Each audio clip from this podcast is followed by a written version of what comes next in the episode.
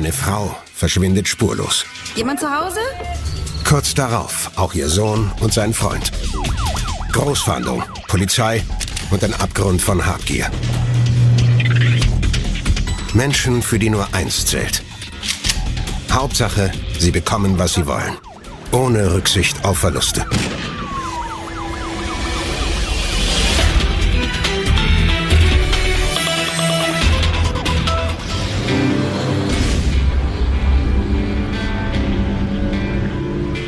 Conroe, gut 60 Kilometer nördlich von Houston in Texas gelegen.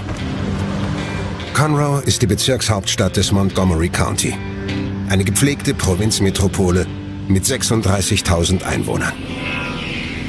Die Wohlhabenderen leben in den Außenbezirken am Ufer des Lake Conroe. Friedvoll, idyllisch. Meistens. Es sei denn, Fremde treiben ihr Unwesen. Im Verborgenen der Wälder. Ein Freitagvormittag im Oktober 2001. Eine Zivilstreife hat die Verfolgung eines roten Sportwagens aufgenommen.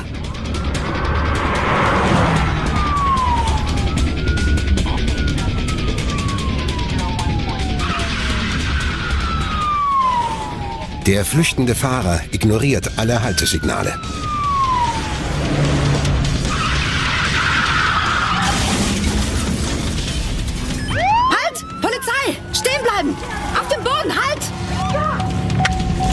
Verdächtiger flüchtet zu Fuß Richtung Wald. Nehmen Verfolgung auf. Sie sind verhaftet! Los, stehen bleiben!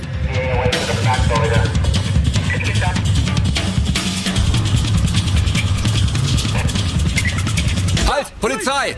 Umdrehen!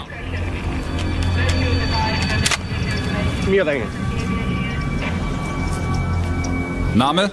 Adam Stottler. Der Wagen gehört meiner Mutter. Ruhig, ganz ruhig. Ausweis? In der Tasche. Da wird die Mama nicht begeistert sein. Du bist vorläufig festgenommen wegen Missachtung der Polizei.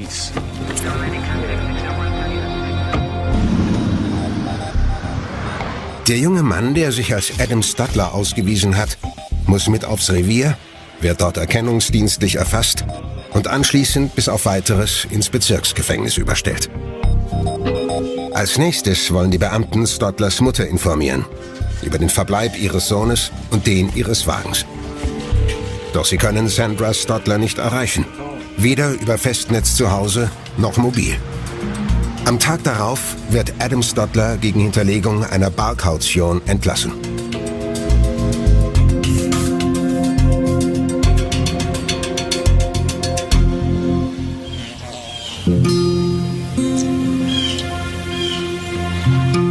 Derselbe Nachmittag.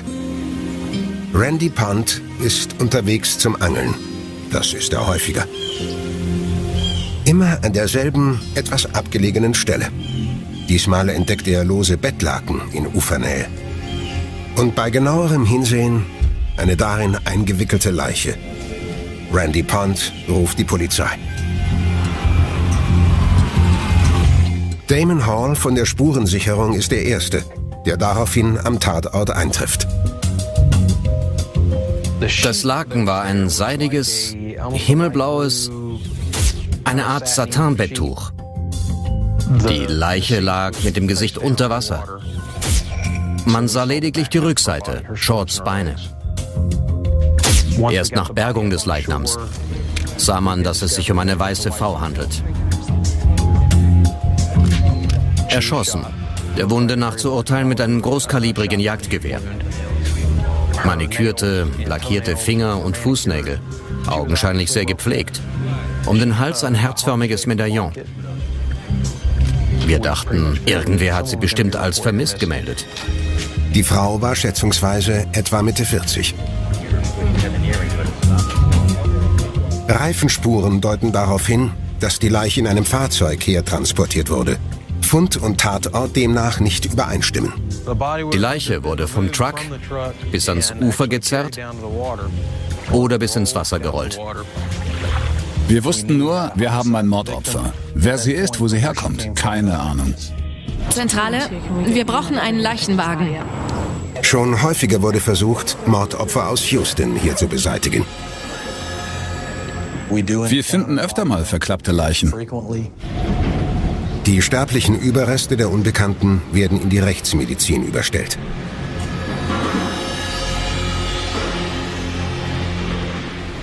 Am Tag darauf stoßen die Ermittler auf eine erste vielversprechende Spur. Eine Anruferin erkundigt sich auf der Polizeiwache nach einer kranken Schwester aus der örtlichen Klinik. Die werde vermisst. Sie sei seit zwei Tagen nicht mehr bei der Arbeit aufgetaucht, habe nicht mal angerufen. Das sei völlig untypisch. Da stimme was nicht. Die Beamten machen sich auf den Weg. Bei der Vermissten handelt es sich um die 50-jährige Sandra Stodler. Wohnhaft in einer bewachten Nobelwohnanlage. In einer der besseren Gegenden, ein paar Kilometer außerhalb von Conroe. Sehr gediegen. Große Grundstücke, schöne Häuser. Obere Mittel- und gehobene Preisklasse.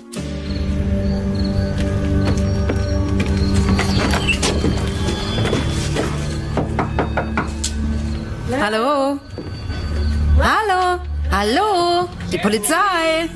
Ist da jemand? Jemand zu Hause? Die Polizei ist hier. Hey, komm mal her. Komm mal hier rüber. Was denn? Blut. Auf dem Boden war alles voller Blut. Das meiste war mit Teppichen abgedeckt worden, die sich damit vollgesogen hatten. Offenbar war die Bewohnerin beim Plätzchenbacken von einem gewalttätigen Angriff überrascht worden. Ganz offensichtlich war dort jemand sehr schwer verletzt worden.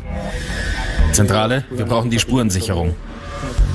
Der Blutmenge und den Spritzern an den Wänden nachzuurteilen, wurde auf das Opfer geschossen. Und zwar schon vor einiger Zeit. Die Spuren sind nicht mehr frisch. Das Blut ist getrocknet. In der Wäschekammer lag die gebrauchte Patronenhülse aus einem Jagdgewehr auf dem Boden. Der Schütze muss ganz in der Nähe gewesen sein. Vielleicht hat er sich im Bad versteckt, bevor es zur Schießerei kam. Im Schlafzimmer fehlen Laken und Bettdecke. Sämtliche Kopfkissen liegen auf dem Boden verstreut. Die Bett- und Kissenbezüge passten farblich und vom Material her genau zu denen, die wir am Seeufer entdeckt hatten. Im Haus standen Fotos von einer Frau. Diese Frau trägt dasselbe herzförmige Medaillon wie die Tote am Seeufer. Die Tote am See musste Sandra Stodler sein. Ein Raubüberfall scheidet als Motiv aus. Die Schmuckschublade im Bad wurde nicht angerührt. Auch ein Portemonnaie, aus dem Geldscheine herausragen, liegt offen auf dem Fußboden. Das Haus war nicht durchsucht, die Schubladen weder durchwühlt noch ausgekippt worden. Wer immer auch dort war, lange war er nicht da. Nur in einem Zimmer im Obergeschoss herrscht absolutes Chaos. Offensichtlich das Zimmer eines Jugendlichen. In der Waffenvitrine fehlt ein Gewehr. Sandra Stodler hat nicht allein gelebt, sondern mit ihrem Sohn zusammen. Adam Stodler. Der geht hier in Conroe auf die High School. Keine Ahnung, ob diese Person oder Personen was damit zu tun haben oder selbst Opfer sind. Es gibt keinerlei Hinweise auf einen gewaltsamen Einbruch. Das Garagentor steht offen, die Garage selbst leer. Eine Blut- und Schleifspur führte vom Hausinneren bis ungefähr in die Mitte der Garage. Deshalb nehmen wir an, dass die Leiche in ein Fahrzeug verladen und von dort weggeschafft wurde.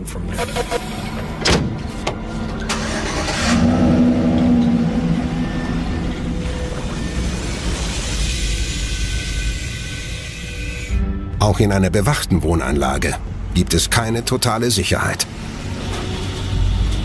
Am Tag sind die Tore offen, weil ständig Baufahrzeuge rein und rausfahren. Dicht gemacht wird nur nachts.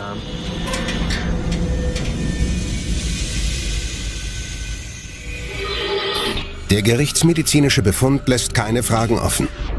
Ihr Gebiss identifiziert die Tote als Sandra Stodler. Ermordet durch zwei Schüsse aus nächster Nähe. Todesursache Blutverlust.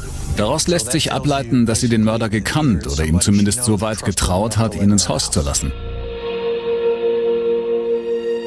Die Fahnder fahren zur Tochter. Sie sagten mir, man habe meine Mutter in einem See aufgefunden. Danach war nichts mehr, wie es einmal war. Unfassbar. Unglaublich. Verheerend.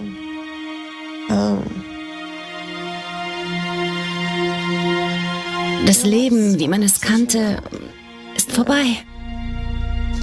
Der einzige Mensch, der immer, egal was man anstellt im Leben, egal was ist, der Mensch, der einen bedingungslos liebt. Ich hatte ihn verloren. Ich habe schreckliche Albträume. Im Traum sehe ich ihr Gesicht nicht mehr. Das ist nicht sie. Dann ist sie ein aufgedunsenes Monster, weil sie sie in den See geworfen haben wie Abfall. Es ist der Horror. Grauenhaft. Eine Führerscheinüberprüfung ergibt, dass zwei Fahrzeuge auf Sandra Stodler zugelassen sind. Ein rotes Cabriolet und ein weißer Geländewagen. Das Cabriolet ist seit dem Vortag Polizei bekannt. Es war der Wagen, in dem sich ihr Sohn Adam eine filmreife Verfolgungsjagd mit der Polizei geliefert hat. Der ist mittlerweile gegen Kaution wieder auf freiem Fuß. Mehr ist den ermittelnden Behörden nicht bekannt. Um Adam Stotler aufzuspüren, leuchten die Fahnder die Vergangenheit seiner Mutter Sandra aus. Sandra Stotler zieht in die Nobelwohnanlage, kurz nachdem sie ihren Mann verloren hat. Ein tragischer Unfall. Sie wurden von einem Zug erfasst. Mein Vater war sofort tot. Mein Bruder hatte gebrochene Beine. Meine Mutter hat die Eisenbahngesellschaft verklagt, weil der Zug technisch in miserablem Zustand war, bekam Schmerzensgeld zugesprochen und hat sich einen Sportwagen gekauft. Das war so ein kleiner Trost, den sie sich daraus gezogen hat. Bald bereut die Witwe ihre Entscheidung. Sie ist ihn nie gefahren. Sie hatte Schuldgefühle, weil sie ihn gekauft hatte. Die Ermittler finden heraus, dass Adam nicht Sandra Stottlers leiblicher Sohn ist. Sandra Stotler hatte ihn adoptiert. Adam ist ihr Enkel. Sie hat ihn zu sich geholt und ihn großgezogen wie ihren eigenen Sohn. Er war der Klassenclown. An einem Tag hatte er die Haare orange, am nächsten waren sie grün, dann kam er mit einem Fünfzack-Irokesen. Die Angehörigen sagen, sie hätten seit Tagen keinen Kontakt mehr zu Adam. Und sie erzählen, dass Sandra Stotler noch einmal heiraten wollte. Verlobt war sie schon mit dem Rettungspilot, der meinen Vater ins Krankenhaus geflogen hatte. Der Verlobte lebt und arbeitet in Ohio. Als Tatverdächtiger scheidet er aus. Übereinstimmend geben die Angehörigen zu Protokoll, dass Sandra Stotler überall sehr beliebt war. Der einzige Streit, den sie je hatte, den hatte sie mit mir und ihrer Schwester über Klamotten, Make-up, Shampoo. Sandra Stotler hat keine kriminelle Vergangenheit und keine Feinde. Zuletzt soll auch einer von Adams Freunden im Hause Stotler gelebt haben. Jeremy Richardson hat bei Adam gewohnt. Jeremy Richardson ist zwei Jahre älter als sein Kumpel Adam. Beide besuchen dieselbe Highschool. Beide sind begeisterte Skateboarder. Jeremy Richardson war erst vor kurzem bei Adam und Sandra Stotler eingezogen. Zu Hause hatte er Probleme. Ein Streit zwischen Jeremy und seinem Großvater war eskaliert. Mein Vater hat ihn rausgeworfen. Jeremy hat bei Freunden gewohnt. Eine Nacht hier, die andere da. Zum Schluss bei Adam. Adam Stotler und sein Freund Richardson sind weg. Keiner weiß, ob sie was mit dem Mord zu tun haben. Adam Stotler ist auf freiem Fuß. Der Wagen, in dem er unterwegs war, steht noch im Labor der Spurensicherung. Das Cabriolet von Sandra Stotler. Es gibt Anzeichen, dass ihr Mörder mit diesem Auto unterwegs war. Neben Munition finden die Fahnder auch zahlreiche Fingerabdrücke. Adam Stotler, sein Freund und der weiße Geländewagen des Opfers werden landesweit zur Fahndung ausgeschrieben. In der Gegend nördlich von Houston gibt es jede Menge illegaler Ausschlachter. Durchaus möglich, dass der Wagen da gelandet war. Die am Wagen sichergestellten Fingerabdrücke werden mit denen in der polizeilichen Datenbank abgeglichen. Das Resultat ist ein Hammer. Die Person, die wir verhaftet hatten, war nicht Adam Stotler. Als er verhaftet wurde, hatte er Adams Brieftasche dabei und seinen Ausweis. Ausweis? Und er wurde in einem Fahrzeug verhaftet, das auf den Namen Stotler zugelassen war. Das ist der wahre Adam Stotler. Die Fingerabdrücke stammen von einem gewissen Michael Perry, 19 Jahre alt und aus der Gegend. Seine drogensüchtige Mutter überlässt Perry seinem Schicksal. Das meint es zunächst wieder gut mit ihm. Michael Perry wird adoptiert. Die Familie ist wohlhabend und tut alles, damit er in die Spur kommt. Der Adoptivsohn erweist sich bald als sehr eigensinnig. Michael, Zeit fürs Bett. Und renitent. Nein! Ich will Fernsehen! Mach den Fernseher wieder an! Los, ab jetzt! Nein, nein, nein! Du bist nicht meine Mutter! Als Heranwachsender bedroht er seine Familie mit vorgehaltenem Jagdgewehr. Mama, warum tust du mir das an? Zweimal landet Perry in der geschlossenen Abteilung der Psychiatrie, wo man herausfinden will, was ihm fehlt. Oppositionelles Trotzverhalten wird bei einem Kind diagnostiziert, das aggressiv ist. Wenn er was will, kriegt er es. Egal wie, auch wenn es Nein heißt. Schiere Persistenz. Die Prognose ist in der Regel ganz schlecht. Erst Heim, dann Jugendarrest, dann Erwachsenenknast. Perry landet in einer geschlossenen Therapieeinrichtung für emotional- und Verhaltensgestörte. Selbst in dieser Umgebung stellt er für sein direktes Umfeld ein latentes Risiko dar. Er wurde isoliert, weil er gedroht hatte, jemanden vom Personal zu verletzen oder zu töten. Mit 18 kehrt Michael Perry nach Conroe zurück. Ohne Geld, ohne Zuhause, ohne Halt, ohne Zukunft. Michael Perry wird zum Einbrecher und lebt von der Beute auf Kosten anderer. Fünf Monate vor dem Mord an Sandra Stotler wird Perry verhaftet. Drogenbesitz und eine Schießerei. Selbst hinter Gittern ist Perry ein Sicherheitsrisiko. Auf den Boden! Die Hände! Aufhören! Hände hinter den Rücken! Während der zwischenzeitlichen U-Haft versucht er, Vollzugsbeamte zu beißen. Vor Gericht taucht Perry nicht auf. Gegen ihn wird Haftbefehl erlassen. Doch er scheint wie vom Erdboden verschluckt. Die Ermittler entdecken eine Verbindung zu Sandra Stotler. Perry und Adam Stotler kennen sich über einen gemeinsamen Freund. Mit diesem Bekannten, Jason Burkett, teilt sich Perry in einem Vorort von Conroe eine Zeit lang einen Wohnwagen. Es war offensichtlich, wer immer dort gehaust hatte, zurückkommen würde er nicht mehr. Da war alles zusammengepackt, da lag nur noch Müll rum. Jason Burkett gerät ins Visier der Ermittler. Auch er kommt aus schwierigen Verhältnissen. Sein Vater verbringt die meiste Zeit im Gefängnis. Und auch Jason hat von klein auf Probleme. Als Jugendlicher und Erwachsener erst recht. Für die Beamten in der Gegend ist er ein alter Bekannter. Mit gerade mal 19 Jahren hat er eine lange Latte an Vorstrafen. Jason Burkett war ein Straßenköter. Ständig unter Drogen, nur Ärger im Sinn. Ein ständiger Quertreiber. Der Fahndungsdruck wird verstärkt. Vermutlich waren oder sind die Verdächtigen im Wagen des Opfers unterwegs. Beamte und Streifenpolizisten haben die ganze Gegend abgesucht. Hotels, Apartmentkomplexe, überall, wo Autos geparkt werden. In den frühen Morgenstunden überprüft Corporal Lee Smith die Fahrzeuge auf einem Rasthof. Treffer. Ich habe versucht, ganz ruhig zu bleiben.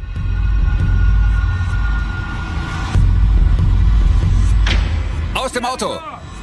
Raus aus dem Auto! Rauskommen! Aus dem Auto raus! Der Wagen kam direkt auf mich zu und hat mich am Knie angefahren. Als er wegfuhr, habe ich geschossen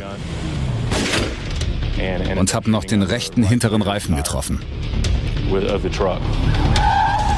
Das Fahrzeug kracht in ein Bürogebäude. Polizei! Polizei!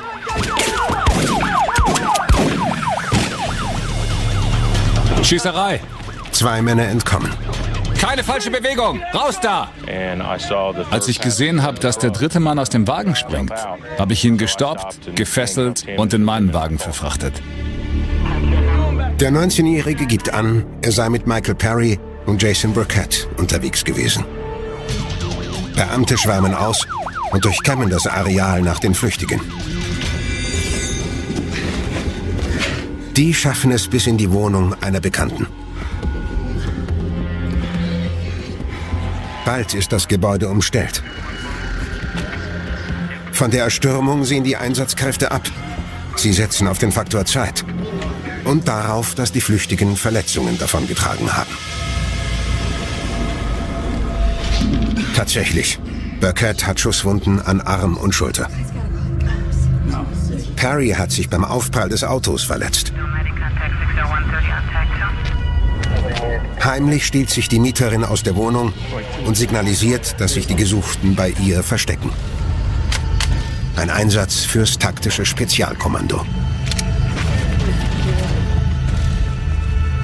Versperrte Türen sind riskant. Man weiß nie, was auf der anderen Seite wartet.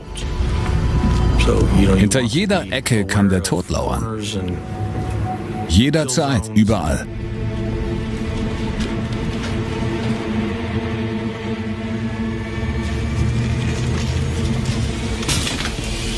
Polizei! Keine Bewegung. Umdrehen. Los, umdrehen. Und die Hände zur Seite. Hände zur Seite! Die Hände so, dass wir sie sehen können. Nicht bewegen. Hände hinterm Kopf! Hände hinterm Kopf! Hinterm Kopf verschränken! Michael Perry und Jason Burkett werden festgenommen. Aufstehen!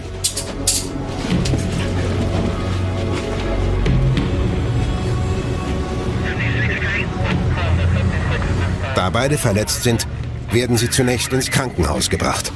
Schwer bewacht.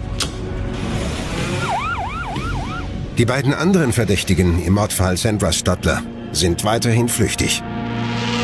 Wir suchen noch immer nach Adam Stotler und nach Jeremy Richardson. Gefunden wird zunächst nur das Gewehr, mit dem auf die Beamten geschossen wurde. Direkt vor dem Wohnhaus liegt auf einmal das Gewehr im Blumenbeet. Eine als gestohlen gemeldete Winchester Pumpgun. Kaliber 12.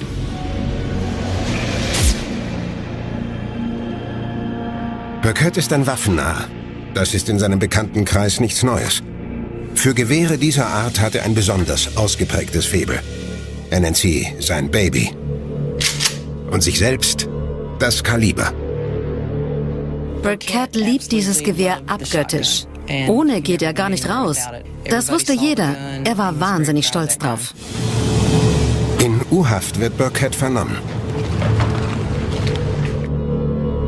Seine Vorstrafen resultieren vorwiegend aus Bagatelldelikten. Drogen verchecken, sowas. Klingt blöd, aber ich bin kein Krimineller. Ich überfall keinen Laden, klau nix und breche nirgendwo ein. Gleichwohl ist Burkett berüchtigt. Auch dafür, notfalls nicht nur mit den Fäusten zu argumentieren. Jason Burkett war mit Vorsicht zu genießen. Man musste ihn ständig unter Kontrolle behalten, damit er keinen Scheiß baut. Ich habe mitbekommen, wie er mit einem Schraubenzieher auf Leute eingestochen hat, weil sie ihm die Vorfahrt genommen hatten. Anfangs kommen Jason Burkett und Michael Perry überhaupt nicht miteinander klar. Wollen wir hier abhauen? Nein, ich bin mit Jason hier. Was willst du mit dem Loser? Er greift Perry sogar tätlich an und verletzt ihn. Ich mochte ihn nicht. Noch nie. Niemand mochte ihn.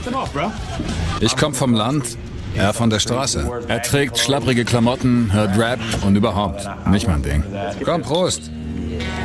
Trotz aller Differenzen bilden die beiden ein Zweckbündnis und ziehen zusammen. Alright, I'm recording this conversation. Noch auf dem Weg ins Krankenhaus beginnt auch Michael Perry zu reden. Wenn ich in den Knast muss, dann nicht allein.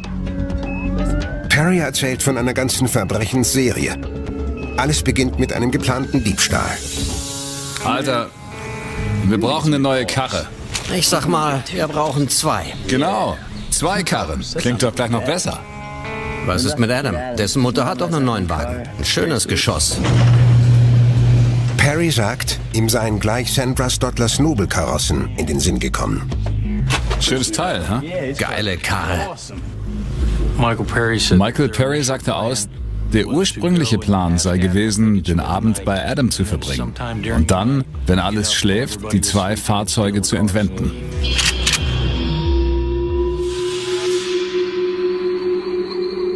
Angeblich, so Perry weiter, habe man sich den Wagen von Burketts Freundin geborgt und sei mit dem zum Haus der Stottlers gefahren. Doch der Ursprungsplan geht nicht auf. Hallo Jungs. Hi, Miss Dudler. Ist Adam da? Wir wollten am Abend was machen. Nein, der ist Skateboarden. Sollte aber um neun wieder hier sein. Okay, dann kommen wir nochmal wieder. Alles klar, sag ich ihm. Die verhinderten Autodiebe ziehen vorerst ab. Hör mal, wenn die allein ist, ist die Autonummer weit easier. Dann los.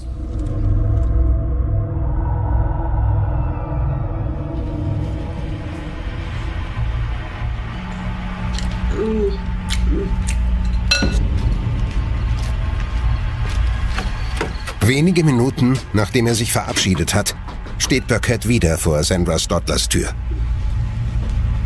Ja, hi. Komm rein. Was fehlt? Ich müsste mal telefonieren. Hab kein Netz. Ist da drüben. Bedien dich. Dann klopft es am Garagentor. Wer ist da? Wer ist da? Es ist vermutlich Michael Perry. Sie hat noch gezuckt. Da hat er nochmal auf sie geschossen.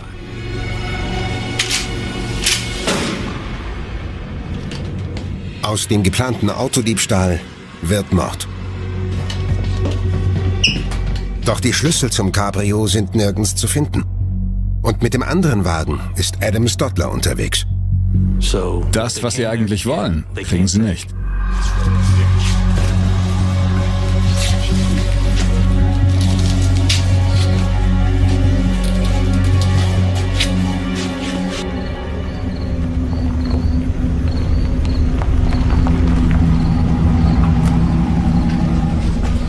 Die Täter schleppen ihr in Bettlaken gewickeltes Opfer zum geliehenen Pickup, in dem sie gekommen sind.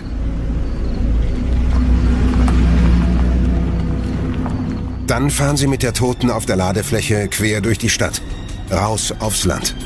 An einem verlassenen Feldweg liegt einsam und abgeschieden ein kleiner See, der Crater Lake. Es gibt die wildesten Stories, was da schon alles versenkt wurde.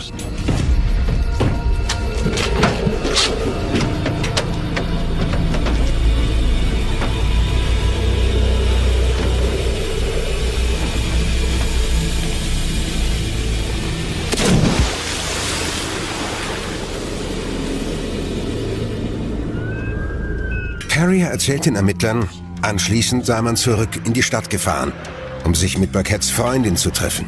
Der, der der Pickup gehört. Christine Willis. Vermutlich steht Christine auf Jason Burkett. Eben wegen seines Bad Boy Images. Weil er ein harter Hund ist. Noch immer sind Burkett und Perry entschlossen, die beiden Autos zu stehlen. Ihren Plan haben sie zwischenzeitlich modifiziert. Vor der Einfahrt zur bewachten Wohnanlage wollen sie auf Adam Stottler warten und ihn dort in Empfang nehmen.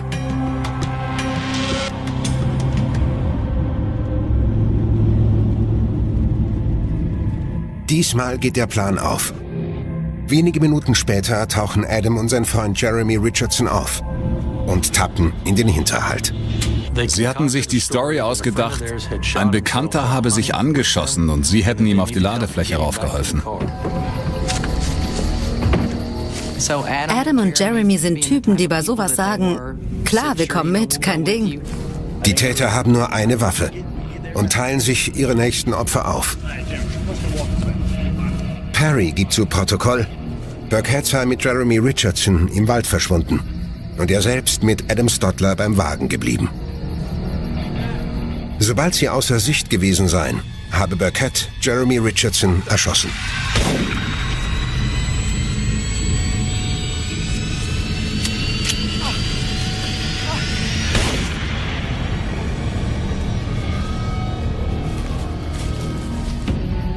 Kurz darauf habe man sich am Wagen wieder getroffen. Hey, habt ihr den Schuss vorhin gehört? Ich wollte nur, dass ihr wisst, wo ich stecke. Perrys Geständnis zufolge ging er selbst zurück zum Auto, um sich eine Zigarette zu holen. Währenddessen habe Jason Burkett Adam Stotler erschossen. Ein Schuss. Anschließend noch zwei Schüsse. Das Individuum wird zum Objekt. Es gibt den Begriff der Kaltblütigkeit. Er wird verwendet für Menschen, die Routine darin haben, ihr Gewissen zu ignorieren. Jason Burkett erzählt eine vollkommen andere Version des Tathergangs. Er räumt ein, mit dem weißen SUV gefahren zu sein, beharrt aber darauf, dies sei alles. Weder wisse er etwas von den Morden noch vom Autodiebstahl. Ist blöd für mich in dem Auto von einer Ermordeten. Nach ein paar Tagen findet man die Leichen und ich fahre immer noch mit der Karre rum. Das ist dumm. Beweist aber nicht, dass ich ein Mörder bin. Ein Alibi für die Tatzeit hat Burkett nicht. Am 24. Keine Ahnung, wo ich da war. Die Ermittler glauben nur eins. Burkett lügt. Wir werden wohl nie mit letzter Sicherheit wissen, wer am Abzug gezogen hat. Fest steht nur, dass sie die beiden Jungs gemeinschaftlich erschossen haben. Auch Christine Willis hat die Schüsse im Wald mitbekommen. Was war los? Wisst ihr was? Ich will's gar nicht wissen. Nee, willst du nicht. Laut Parrys Aussage macht sich Christine Willis in ihrem Pickup auf den Heimweg, während er mit Burkett noch einmal zum Haus der Stottlers zurückkehrt, um nun auch den Sportwagen zu entwenden. Anschließend lassen sie ihrem Hang zur Prahlerei freien Lauf. Sie hatten eine Reihe von Freundinnen, kreuz und quer übers Land verteilt. Die haben sie besucht, die Autos vorgeführt, Souvenirs verteilt, Patronenhülsen und Andeutungen zum Tathergang gemacht. Zum Schluss offenbart Michael Perry den Ermittlern den Tatort, an dem man die Leichen von Adam Stotler und Jeremy Richardson finden werde. Keine zwei Stunden später ist die Spurensicherung vor Ort. Da lag die Leiche eines jungen Teenagers, bekleidet, Gesicht nach oben. Die Beamten erkennen den Toten von Fotos wieder. Es handelt sich zweifelsfrei um Adam Stodler. Es gab keinerlei Anzeichen eines Kampfes. Er hatte sogar seine Kappe noch auf. Die Kleidung war intakt, nicht zerrissen, als ob er sich von irgendwem losgerissen hätte. Als ob er an Ort und Stelle dort erschossen wurde, wo er lag. Unter dem Leichnam lag ein Zigarettenstummel. Genau die Marke, die Michael Perry raucht.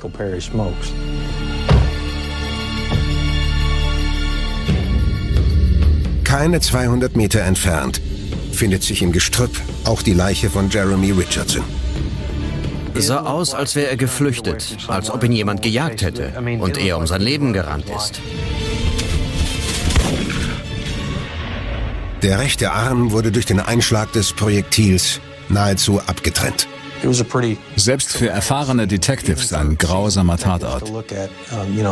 Der arme Junge. Er hat wohl versucht zu entkommen, da wurde auf ihn geschossen.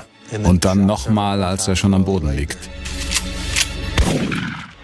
Nachdem sie eine Woche lang nichts von Jeremy gesehen und gehört hat, ist dessen Mutter in höchster Sorge.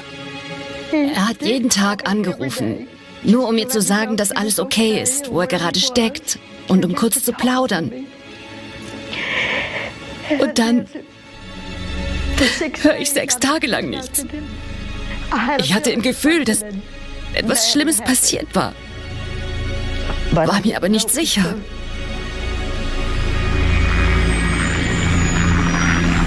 Wir konnten an beiden Orten abgeschossene Patronenhülsen sicherstellen.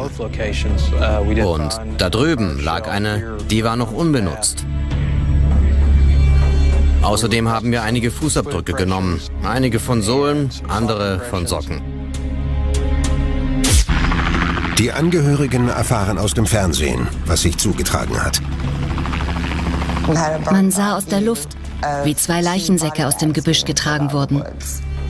Ich habe sofort die Wache angerufen. Man sagte mir, kommen Sie umgehend aufs Revier. Und ich, sagen Sie es. Sagen Sie es halt. Ich weiß es eh, aber sagen Sie es mir. Und er sagte mir, es ist Adam. Zu mir sagte er, Jeremy sei tot. Ich bekam einen Tobsuchtsanfall. Nein, nein, nicht mein Sohn.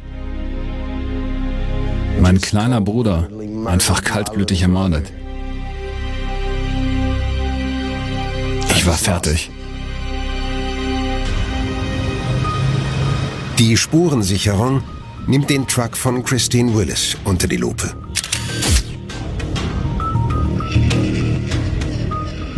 Es war ganz klar, dass etwas Blutendes auf der Ladefläche gelegen hatte.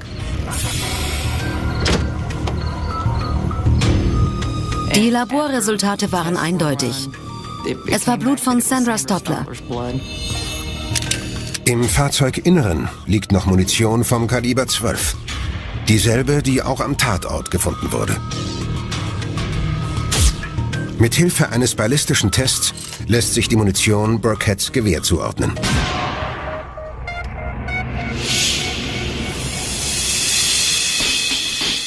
Im Januar 2002 wird gegen Burkett und Perry Anklage erhoben. Sie lautet auf mehrfachen vorsätzlichen Mord. Darauf steht in Texas die Todesstrafe. Perry erklärt, sein Geständnis sei unter Gewaltanwendung zustande gekommen. Er könne die Morde gar nicht begangen haben. Lasst mich raus! Er sei zur Tatzeit in Urhaft gewesen. Lasst mich raus! Man weiß nicht, was man sagen soll. Im ersten Moment fragt man sich, was wäre wenn? Aber es gab keinen Zweifel. Wir haben nie an ihrer Schuld gezweifelt. Michael Perry startet eine Internetkampagne zu seiner Verteidigung. Demnach seien Burkett und dessen Freundin Christine Willis die Mörder. Sein Geständnis sei abgepresst und nicht mehr als ein Resultat von Nötigung. Die Staatsanwaltschaft glaubt, die Tat habe sich etwa so abgespielt, wie in Perrys ursprünglichem Geständnis geschildert. Er hat drei Geständnisse abgelegt. Dreimal dasselbe.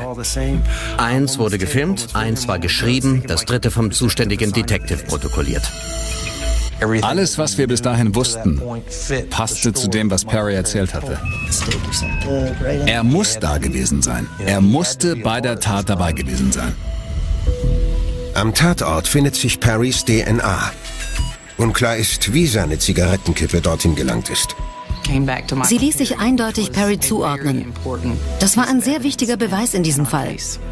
Im Haus der Stottlers finden sich weder Fingerabdrücke noch DNA-Spuren der Angeklagten.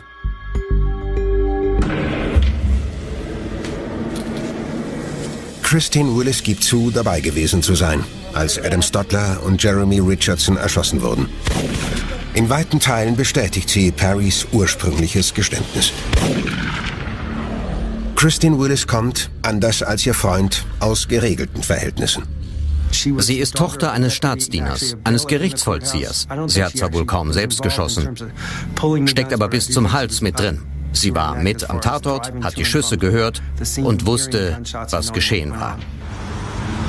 Nach kontroverser Debatte sichert ihr die Bezirksstaatsanwaltschaft Straffreiheit zu, wenn sie vor Gericht auspackt.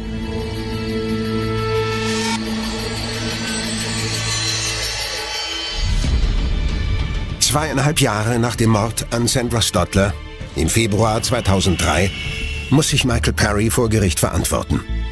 Unter den Zuschauern im Saal ist auch die Mutter von Jeremy Richardson, einem der weiteren Opfer. Wenn Blicke töten könnten, wäre er tot.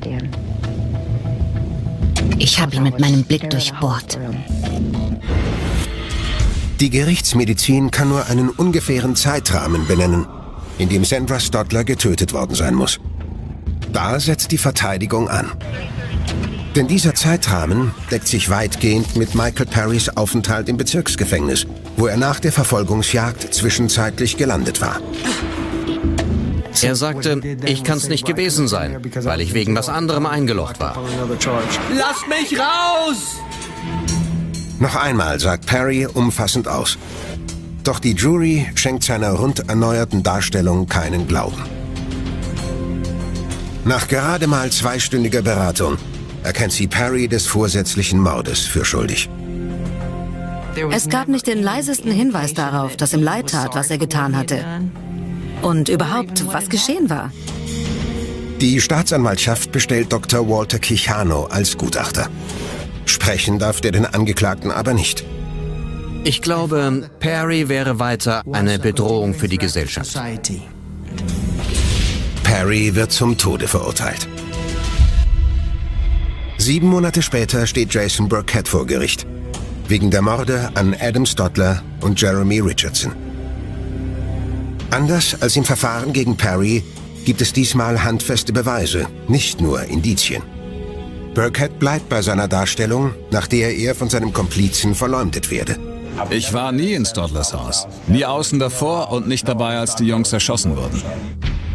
Nicht nur Christian Willis, auch andere Zeugen sagen unabhängig voneinander übereinstimmend aus, Burkett habe sich öffentlich damit gebrüstet, beide Morde begangen zu haben.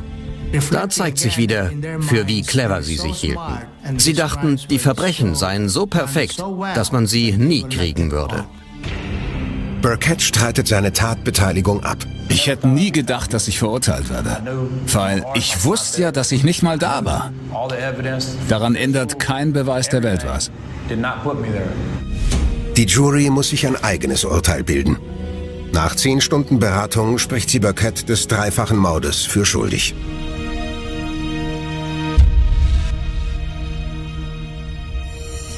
Burketts Vater hält ein flammendes Plädoyer, um das Leben seines Sohnes zu retten.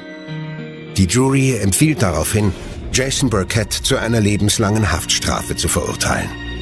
Ich halte Jason Burkett für ebenso schuldig wie Michael Perry, wenn nicht noch mehr. Der größte Fehler meines Lebens.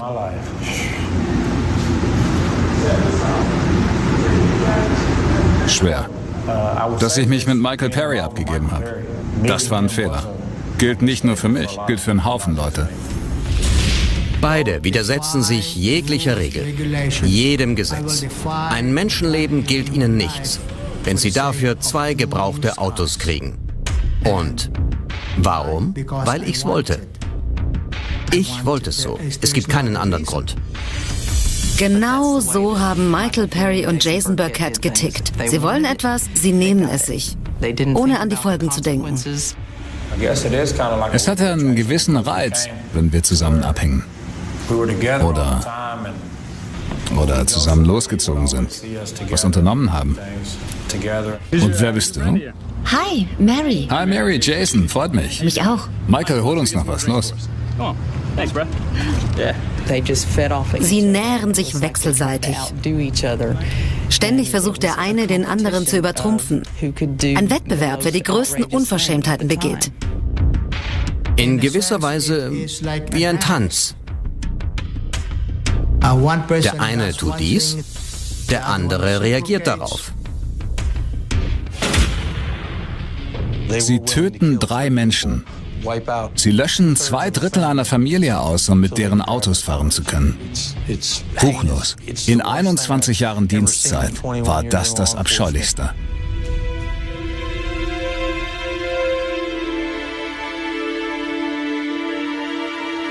Ich werde ihn nie wiedersehen. Nie wieder werde ich seine Stimme hören. Ihn umarmen, ihm sagen können, dass ich ihn liebe. Nichts.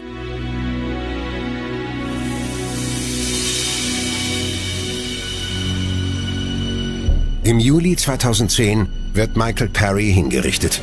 Mit 28 Jahren. Angehörige der Opfer sind als Zeugen anwesend. Nicht mal mit dem letzten Atemzug hat er sich entschuldigt, dass er anderen das Leben genommen und Leben zerstört hat. Ich wusste gar nicht, dass er exekutiert wird. Erstaunlicherweise beschäftigt's mich. Erst dachte ich, juckt mich nicht. Ich hatte eh einen Hals auf ihn.